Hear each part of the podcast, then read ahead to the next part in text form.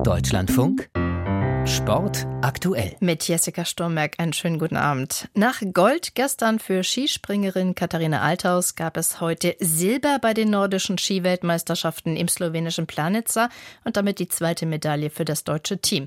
Gewonnen hat sie die jüngste in der Mannschaft, die nordische Kombiniererin Nathalie Armbruster. Thorsten vom Wege. Gerade mal 17 Jahre jung und in der Loipe trotzdem schon ein Eisvogel. Nathalie Armbruster ging als Zweite nach dem Springen in die Loipe und ließ sich auch von einer zwischenzeitlich wie entfesselt laufenden Ida Maria Hagen aus Norwegen nicht aus dem Konzept bringen. Deshalb durfte die junge Frau aus dem Schwarzwald am Ende auch über Platz 2 jubeln. Äh, momentan glaube ich noch einfach keine Worte. Es ist, oh, es ist so unfassbar. Ich fange schon wieder fast an zu weinen, wirklich. Ich, ich, auch. Zwischenzeitlich hatte ich wirklich mal gar keine Kraft mehr, aber irgendwie am letzten Berg, ich weiß nicht, es war wie so eine zweite Luft und dann ging es einfach ab und ja, überragend. Das ist, ich freue mich so. Hinter der souveränen Titelverteidigerin Gida Westwold Hansen hatte Armbruster am letzten Anstieg noch einmal attackiert, Ida Maria Hagen wieder überholt und sich so Silber gesichert. Das gute Abschneiden der deutschen Damen komplettierten Maria Gerbo, Jenny Nowak und Svenja Wirth auf den Plätzen 9, 11 und 13. Im Skiathlon, also der Langlaufkombination von klassischem Stil und Skating über insgesamt 30 Kilometer, kam Friedrich Moch als Siebter ins Ziel. Das ist das beste deutsche WM-Ergebnis in dieser Disziplin seit 14 Jahren. Ich habe mich richtig gut bewegt, richtig gut gefühlt. Dann war ich ja doch schon ganz schön am Limit beim Wechsel.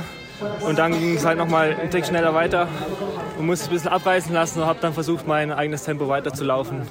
Hat dann eine Gruppe gefunden und ja, ja, das sagte Friedrich Moch nach seinem siebten Platz. Und wie bedeutungsvoll diese Platzierung ist, dazu sagt der Bundestrainer Peter Schlickenrieder.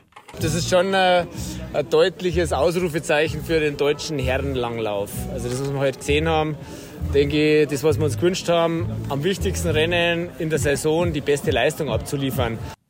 Die ersten vier Plätze belegten Norweger mit Simon Hextad Krüger an der Spitze. Beim Skispringen der Männer landete Medaillenhoffnung Andreas Wellinger in der Qualifikation von der Normalschanze auf Rang 9 mit einem Sprung auf 97 Meter. Bester Deutscher war etwas überraschend der zuletzt schwächelnde Karl Geiger nach einem 98 Meter Sprung auf dem vierten Platz.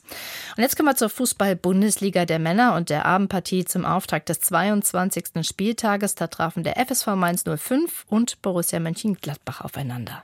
Mainz 05 bejubelt einen verdienten Sieg gegen Borussia Mönchengladbach. Die Gladbacher über große Teile der Partie ideenlos im Spiel nach vorne, defensiv anfällig. In der 25. war es soweit. Ballverlust von Nico Elvedi, gut aufgepasst von Danny da Costa und seine Flanke findet den Kopf von Jae Lee. Und aus knapp 7, 8 Metern köpft der Koreaner zur 1 zu 0 Führung. Danach lange Leerlauf. Mainz lauerte auf Fehler der Gladbacher. Gladbach fiel nicht viel ein in der Offensive. In der zweiten Halbzeit war dann wieder ein Ballverlust vorangegangen. Ingwertsen zur Stelle aus kurzer Distanz mit dem 2 zu 0. Die beste Chance hatte noch aus Gladbacher Sicht der eingewechselte Tyram in der 69. Minute. Der scheiterte freistehend am Mainzer Keeper Robin Zentner. Und dann war es der Mainzer Neuzugang Ludovic Ajorg in der 72. der auf 3 zu 0 erhöhte. Gladbach gab sich fast komplett auf. Und Nelson Viper, das große Talent der 05er, mit dem 4 zu 0 in der Nachspielzeit. Und Mainz damit erstmal auf Rang 7, Gladbach auf Rang 9 in der Tabelle. In Liga 2 rückt Fortuna Düsseldorf zumindest vorerst näher an die Aufstiegsränge heran durch einen 3 zu 1 Heimerfolg gegen Eintracht Braunschweig. Und bei diesem Spiel gab es ein besonders schnelles und ein sehr kurioses Tor. Luise Kropf schildert das nun im Detail. Im Rampenlicht bei der Szene des Spiels stand der Torhüter von Fortuna Düsseldorf, Florian Kastenmeier. Darauf hätte er nur gerne verzichtet. 64. Spielminute, Ecke von der linken Seite für Braunschweig. Der Ball im hohen Bogen auf dem Weg zum Tor und Kastenmeier machte sich lang, pflückte den Ball runter, verlor dabei allerdings das Gleichgewicht und landete mit dem Ball im Tor zu einer der wohl kuriosesten Eigentore dieser Saison. Insgesamt war das Spiel maximal lebendig in Düsseldorf. Es gab zwei Videoschiedsrichtereinsätze, ein Blitztor zum 1 zu 0 durch David Kovnatski, Ruven Hennings verschoss einen Elfmeter, Jona Niemic machte sein allererstes Profitor überhaupt und traf zum 3 zu 1 Endstand. Und Daniel Günther vom Spiel Karlsruher SC gegen Jan Regensburg. Das 1 zu 0 gegen Jan Regensburg war der dritte Sieg in Folge für die Badener. Der entscheidende Treffer fiel in der 24. Minute durch Mikkel Kaufmann. Sein Schuss wurde von einem Regensburger noch entscheidend abgefälscht. Allerdings die Karlsruher auch mit viel Glück, denn Regensburg traf in dieser Partie einmal den Pfosten und zweimal die Latte. Und dass es bis zum Ende dann spannend blieb, waren die Badener selbst schuld. Denn im zweiten Durchgang vergaben sie Chance um Chance und so wurde es am Ende ein hart umkämpfter Sieg, aber womöglich ein entscheidender Schritt Richtung Klassenerhalt. Luise Kropf zum Spiel Fortuna Düsseldorf gegen Eintracht Braunschweig, das 3 zu 1 ausging.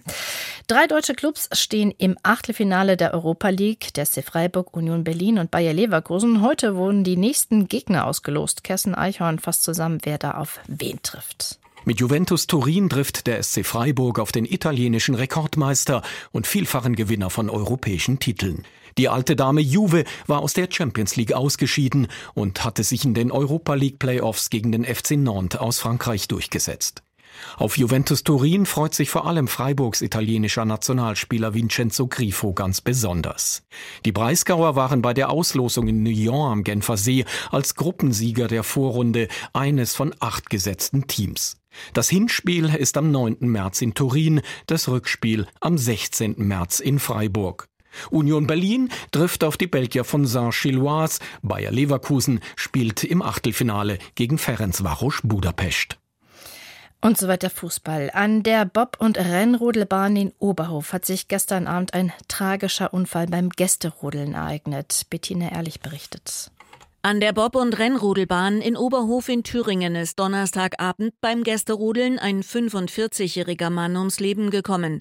Eine 41-jährige Frau erlitt schwere Verletzungen.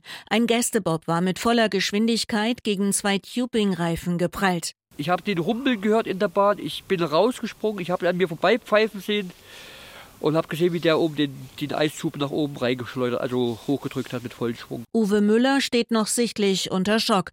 Für das Rodelteam Suhl hat er am Unglückstag an der Oberhofer Rodelbahn die Gäste in den Tubing-Reifen betreut. Es sei passiert, was eigentlich nicht passieren dürfe. Gleichzeitig waren laut Müller der mit vier Personen besetzte Gästebob und zwei miteinander verbundene Tubing-Reifen, der sogenannte Ice Tube, in der Bahn. Normalerweise gibt es am Start nur grünes Licht, wenn die Bahn komplett frei ist, so Müller. Ich kann mir aber vorstellen, dass die am Jugendstart den Eiszug losgelassen haben. Das sieht er ja nicht im Ziel und hat dann gemerkt, wo der Bob unterwegs war. Mist, da ist ein Eiszug auf der Bahn. Deswegen hat er durchgesagt, der Bob sofort bremsen. Bloß den Bob bremst du nicht, das hören die nicht. Die Gäste in den Tubing-Reifen waren offenbar Urlauber. Der Mann in einem der Reifen wurde noch reanimiert, erlag aber wenig später seinen Verletzungen. Die schwer verletzte Frau kam ins Krankenhaus.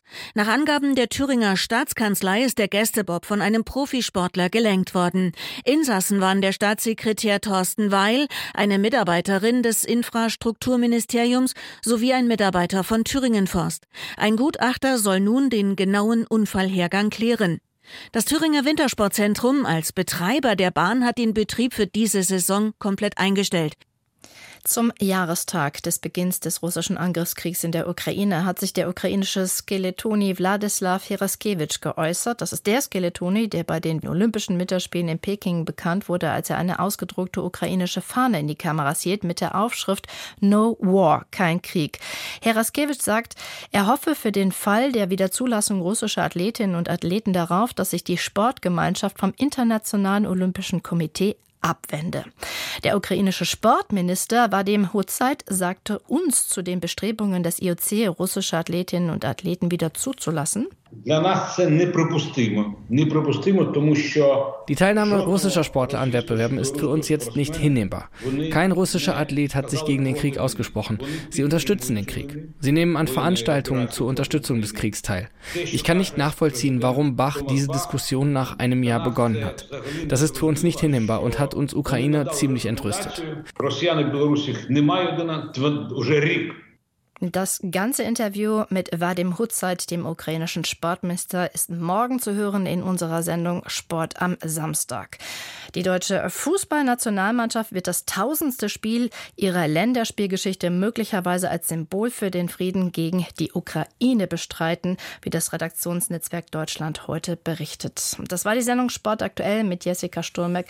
Ich wünsche Ihnen jetzt einen schönen Abend. Es geht gleich weiter mit der Sendung Das war der Tag.